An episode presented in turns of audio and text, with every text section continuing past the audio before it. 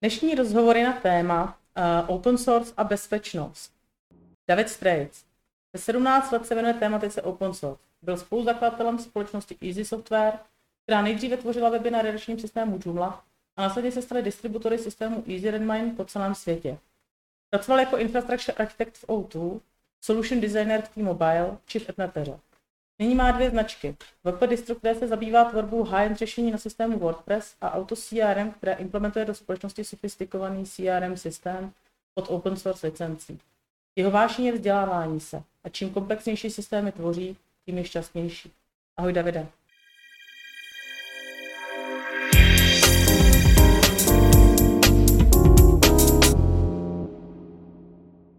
Jak vnímáš software a bezpečnost? Hmm, software ve smyslu open source nebo software všeobecně? Tak mě hlavně zajímá asi software uh, všeobecně a chci, abys to porovnal. Aby si pro, porovnal uh, closed source versus uh, open source a bezpečnost. Protože já jsem se hodněkrát setkala s tím, že Ježíš Maria, když je to open source, tak přece všichni vidějí kódy a tím je to prostě mnohem nebezpečnější, než když je nevidí. Tak já na tohle mám pouze jeden příklad, který mluví úplně za všechny a tak odpovídám na tuhle otázku. No to je totiž na velmi dlouhé povídání, ale tento příklad se jmenuje OpenBSD.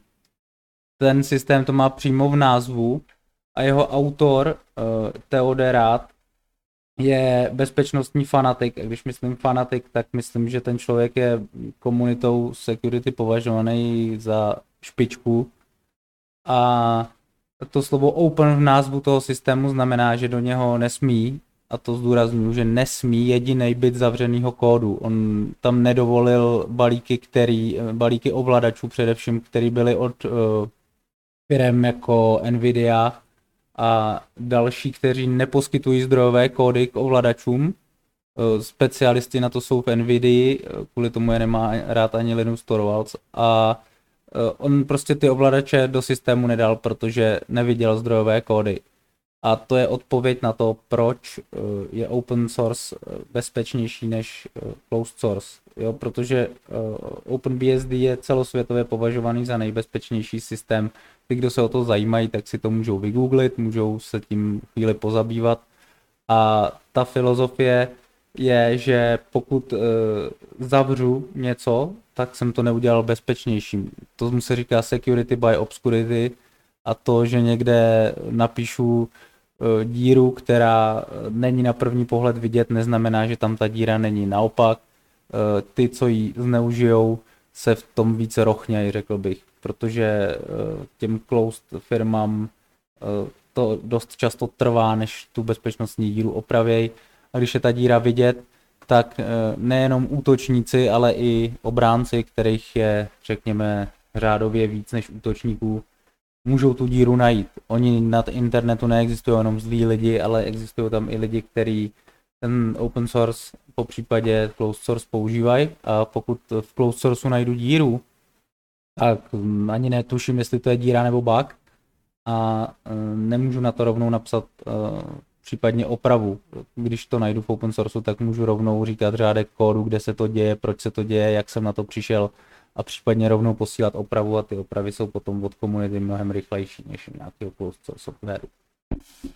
Říkáš, že mnohem rychlejší, Uh, můžeš mi to prosím tě nějak srovnat, uh, já nevím, tak ty jsi mluvil o OpenBSD, ale řekni mi třeba nějaký běžnější, tak třeba my děláme s WordPressem, tak uh, mluv třeba o WordPressu, nebo mluv o něčem, kde si to dokáže představit i běžný člověk, že třeba, kdyby tomu teď si třeba dělal pro stát uh, to sčítání, jo. Uh, kdyby to bylo celý napsaný open source, bude to nebezpečnější? Jako může tam prostě fakt to někdo napadnout a vzít všechna data a ne, nebo je lepší, když je to prostě udělaný uh, closed source?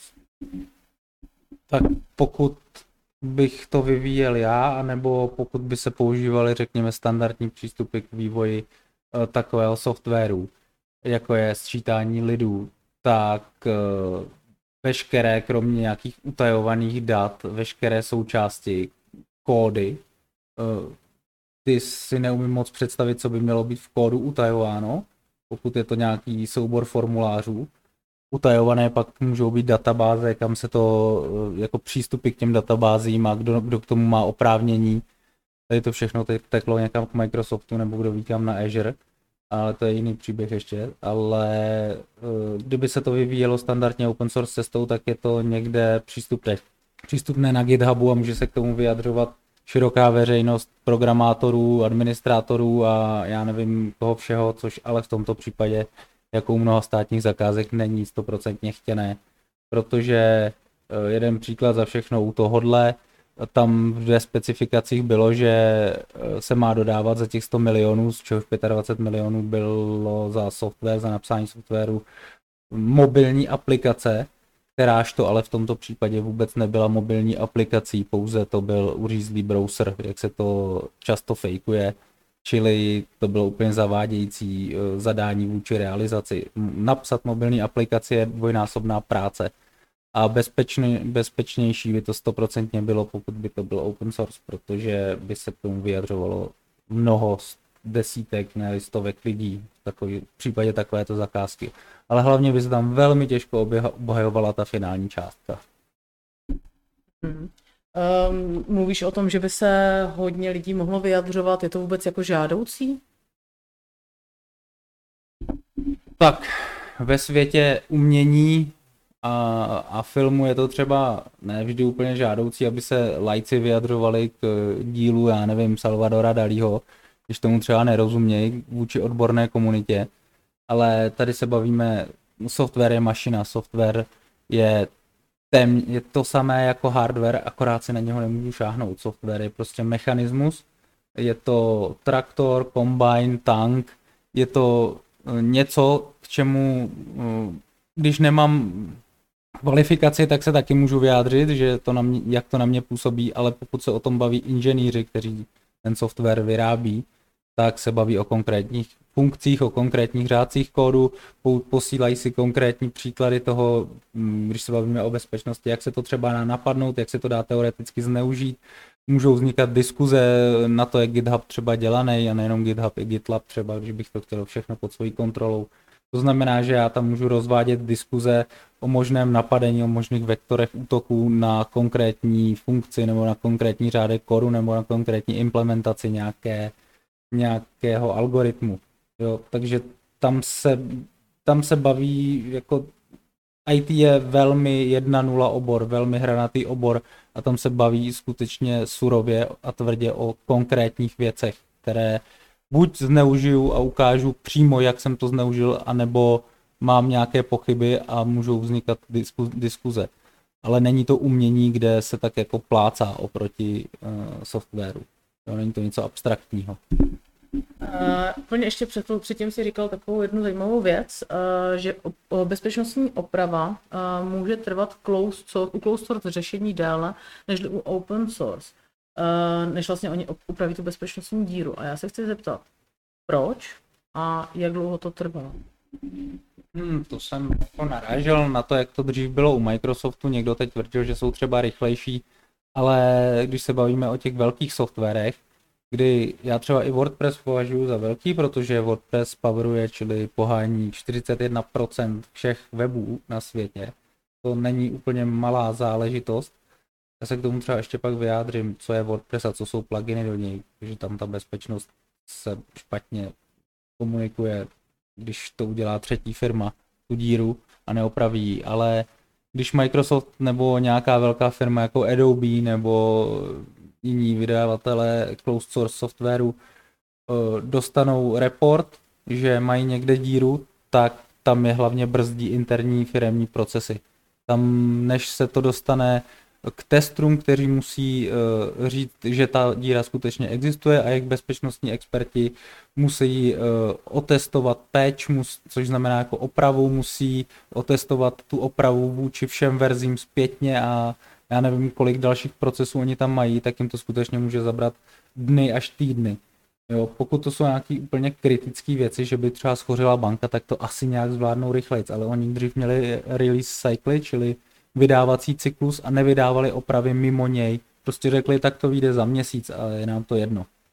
Možná už se teď v tomhle zlepšili, ale tam se naráží hlavně na toto A potom uh, se taky naráží na to, že díry v closed sourceu jsou podle mě víc zneužívaný právě crackrama, čili uh, těma, který lidi znají jako hackery, těma zlýma lidma, protože ty hodný, to jsou sice z nějakých security laboratoří a taky zkoumají a taky na to upozorňují, ale mají tu práci mnohem víc stíženou, protože nevidějí do kódu a nevidí, co to dělá. A ty zlí často ty díry objeví, ale ty si je nechávají pro sebe, ty to jako zneužívají. Takže uh, tam ta oprava eh, jde až tehdy, když je skutečně někdo upozorní, nebo pokud napadnu closed source systém, jako Windows třeba, tak já zjistím, že tam mám virus, ale já musím zjistit, kudy se tam dostal a než, než přijdu na tu security díru v closed source softwaru, kterou zneužil nějaký zlej člověk, řekněme, tak uh, mi to bude trvat uh, řádově díl než u nějakých otevřených kódů. Na jaké systémy se nejvíc útočí? Tak útočí se samozřejmě nejvíc na to, kde jsou peníze. To je úplně ve všem a lidi se tak chovají uh, a to není jenom v softwaru. Rozhodně třeba nepůjdu vykrádat cukrárnu, když, když mám jít vykrást banku, že jo. Takhle to je asi ve všech oborech lidské činnosti, takže tam, kde je víc peněz, tam se víc útočí. Eh, ale principiálně se útoky rozdělují na nějaký, eh, nějaký pokusy dětí, co si stáhnou nějaký kód někde z internetu, potom na nějaký, eh, nějaký zkušený útoky, ale robotický, řekněme, nějaký zombie hosti, nějaký DDoS útoky, to už jsou řízený mm, útoky nějakýma mm, organizacemi, které z toho chtějí profitovat. A pak jsou najatý specialisti, který třeba fakt útočí, jako že si je najímají vlády a že si vlády navzájem krekujou, já nevím, jaderné elektrárny. Jo, to je úplně nějaký nejvyšší level nějakých bezpečnostních útoků. Nebo jak někdo teď nedávno zautočil na Avast a říká se, že to byli rusové. Jo, že to trvá, bezpečnost v, jako v těch, u, u těch hackerů, říkejme, aby jsme to nepletli, prostě u těch, co napadají systémy, tak je děsně mravenčí práce, trvá to strašně dlouho a třeba se i čeká na chyby toho subjektu, než něco udělá špatně, jako u toho Avastu udělali špatně, že tam někde nechali heslo do VPNky, myslím u někoho, nezměněný u něko, nějakého zaměstnance, který ho vyhodili, jestli si to dobře pamatuju. Prostě na takovéhle věci se čeká eh, jako v šachách, že, že někdo udělá chybu nebo že se dnes aktualizuje někde nějaký software a na to se čeká. A potom po průniku do té sítě se taky čeká, sbírají se data, eh, čeká se na to eh, na, na vhodnou chvíli a odsávají se informace z té firmy, tak asi jak to probíhalo u Avastu. A tam bylo, tam bylo nejvtipnější, že Avast taky čekal to se prej moc nedělá, já se zase v tom až tolik nevyznám, ale uh, oni zjistili, že tam někdo je v jejich síti a nechali ho tam, aby ho pozorovali, ale u takovýchhle bezpečnostních firm se tohle prý nedělá, takže tam je za to někdo kritizoval. No, takže asi tak, ale to je jeden z největších průniků za poslední dobu, jestli si to dobře pamatuju. Teď někdo vylíkoval data Facebooku, ale ten útok probíhal jinak ty útoky jsou totiž hrozně komplexní a složitý v nějakých ohledech, jo? jako na Facebooky, na, na Google a tak to není, není to pro malé děti úplně. A já se teď zeptám tebe osobně, protože ty máš na starosti taky servery, třeba naší společnosti. A mě by zajímalo, jaké máš nastavení, aby nedošlo k úniku dat či nabourání do systému. Tak to se za prvé zaručit nedá, eh, protože jakmile k tomu mají přístup lidi, tak eh, já nemůžu zaručit to, že některý náš klient si nedá heslo 1, 2, 3 jako svoje heslo do administrátorského účtu webu a co to potom je, to napadnout ten web. Eh, na, na ty weby 24-7, čili non-stop útočí roboti a snaží se o ty nejjednodušší. Oni jdou po low hanging fruit, se tomu říká, pro, po tom nejjednodušším, takže neustále zkoušejí uživatelský hesla.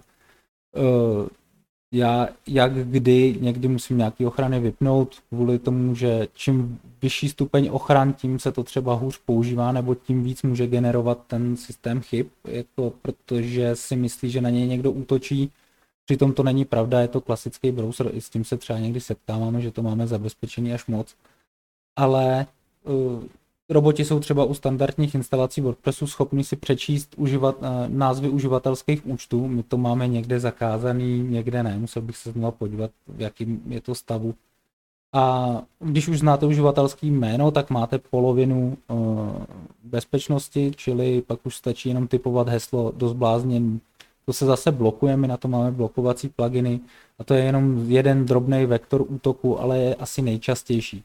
Potom roboti skenují pluginy, dívají se na verze, jakmile zjistí, že je ta verze děravá, tak na ní používají známý, uh, známý útoky, jako ty, ty se dají sehnat volně dostupně na internetu. Takže tohle jsou nějaký robotický útoky, proti kterým se dá celkem snadno bránit nějakýma webovými firewallama, nějakýma pluginama do WordPressu, nějakým nastavením serverů. Potom jeden z, jeden z aspektů bezpečnosti enormně důležitý, víc než téměř všechny ostatní, jsou zálohy. Eh, zálohovat se má třikrát na, na dva různé servery a ještě offline, to znamená, že se zálohy vypínají, mají se držet, já nevím, x týdnů zpět, my to máme třeba dva měsíce zpět. Mají se zálohy kontrolovat, to my děláme, to je až jako od korporátní úrovně se většinou kontrolují zálohy. To znamená, že se ty systémy znova postaví, aby bylo jasné, že ta záloha je konzistentní, to znamená, že fakt funguje. I to se, na, to se mi jednou v životě stalo, že záloha nefungovala, i když všechno hlásilo, že zálohy fungují správně. A od těch dob, od těch dob máme skripty na kontroly záloh, který staví weby. No a potom, potom jsou třeba od sebe oddělený na úrovni serveru ty jednotlivé prostory pro weby, aby do sebe vůbec neviděli, nejenom na úrovni uživatelů, ale na úrovni systému. Říkáte tomu, že jsou v jailu, oni jsou prostě zamknutí jakoby jenom ve svém prostoru. No, je, těch, těch ochran je spousta, co se dají systémově aplikovat, ale nejslabší a největší zranitelnost v současnosti je člověk a proto to jsou phishingové útoky, aby lidi klikali na maily a to všichni určitě znají. To je základ současných útoků. Já se zeptám na úplně poslední otázku a to je, je open source děravý? Tak samozřejmě, že open source je děravý. a to já nevím, jak moc v porovnání s closed sourcem, ale já bych klidně řekl, že třeba stejně. Je to asi o to, jak moc je co děravé. Do toho skočím, ty říkáš, že stejně, přitom closed source třeba vytváří, dejme tomu malá firma, dejme tomu třeba já nevím, 150 lidech, jo, a open source eh, vytváří, dejme tomu, mnohonásobně víc lidí. Myslíš si, že je to fakt stejně? Mm, uh, díra byla i na hlavní page Google do nedávna. Jako to je, oni existují nějaké statistiky, uh, myslím, že nej, nejděravější byl právě Android, ale to je tak, tak složitý porovnat, jako co je vlastně díra, když se mi systém skládá z tisíců balíčků, řekněme, v, v Linuxu. A teď v jednom z těch balíčků je díra a já už to svádím, že je díra v Androidu, protože Android využívá ten balíček třeba, já nevím, pro, řekněme, že to je tam pro tiskárny, pro zpětnou kompatibilitu tiskáren, které nikdo nepoužívá. I to se děje, nebo pro diskotové mechaniky. I v takovýchhle softwarech se nachází díry do, do teďka a e, započítá se to jako čárka, že je to díra. Jo, přitom ve Windows třeba už žádný drivery e, pro disketovou mechaniku nejsou, ale v Linuxu ještě pořád jsou a teď mám 1.0 Eh, Linux má díru a Windows ne. Jo, to je to hrozně složitý pro porovnání, přitom jako ta díra je třeba nezneužitelná v 99,9% případů, protože nikdo disketovou mechaniku nemá. To, to byly nedávno takovéhle věci. Ty statistiky jsou dost zavádějící a je potřeba jim dost hluboce rozumět. Takže jako co má víc děr nebo mín děr, o tom můžeme se bavit o tom, že teoreticky by měl být open source bezpečnější při vydání, protože to vidí víc očí a víc lidí má přístup k nějakým beta verzím, respektive celá komunita má přístup k beta verzím všichni a, a tak dál, takže teoreticky by měl být open source v tomto ohledu bezpečnější. U OpenBSD je to nejvíc vidět, protože tam si na to dávají největší pozor ze všeho, tam ty kódy skutečně jako pročítají a zabývají se tím komplexně a tam je to správně. Ještě jeden dotaz.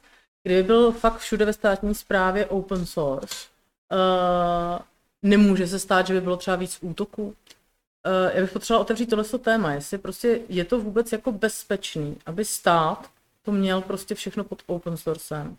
A jestli by tím jsme neříkali, hele, tady Česká republika a my prostě jako tady si můžete útočit, jak chcete. To já jsem vymýšlel dlouho příměr a ještě zatím nevím správný příměr, ale eh, je třeba pochopit, že když něco na, nabarvím na černo, čili to jako za, eh, zadělám, tu díru, která tam pořád je, když pro, porovnám průhlednou krabici s krabicí natřenou na černo a v obou budou díry, takhle, takhle se to jako chová, tak ta v té průhledné krabici se podle zkušeností dřív a rychleji opraví a správnýma lidma, protože kolem té krabice půjde někdo hodnej, ale ta natřená na černo krabice, ve které je taky díra, sice možná bude trvat díl tu díru objevit, ale uh, ono existuje spousta těch zlých, který do, do toho šťouchají prstama zleva zprava, ohejbají ty krabice tak, jak nemají být ohnutý, aby právě tu díru našli. Čili uh, znovu OpenBSD je příklad toho, že bezpečný systém má být otevřený systém. Mluví o tom Richard Stallman, který je uh, open sourceový fanatik, ale stačí pochopit, o čem on skutečně mluví. To jsou ty starý hackři, takzvaně z roku 1970, který tomu jako bezpečnosti fakt rozumí a on mluví o tom, proč a jak jsou které systémy nebezpečné. Takže uh, mít všechno open source ve státní správě by měla být povinnost, protože bychom neodevzdávali jako stát strategická data firmám Oracle, Microsoft, což jsou všechno firmy z USA. Teď jde o konflikt USA proti Rusku v současnosti, to je téma. Takže nevím, jaká data odevzdáváme Rusům. My odevzdáváme všechno IBM, Microsoft, Oracle, takže všechno to teče do US. Nevím, jestli to je správně nebo špatně, ale je to tak. Já ti děkuju.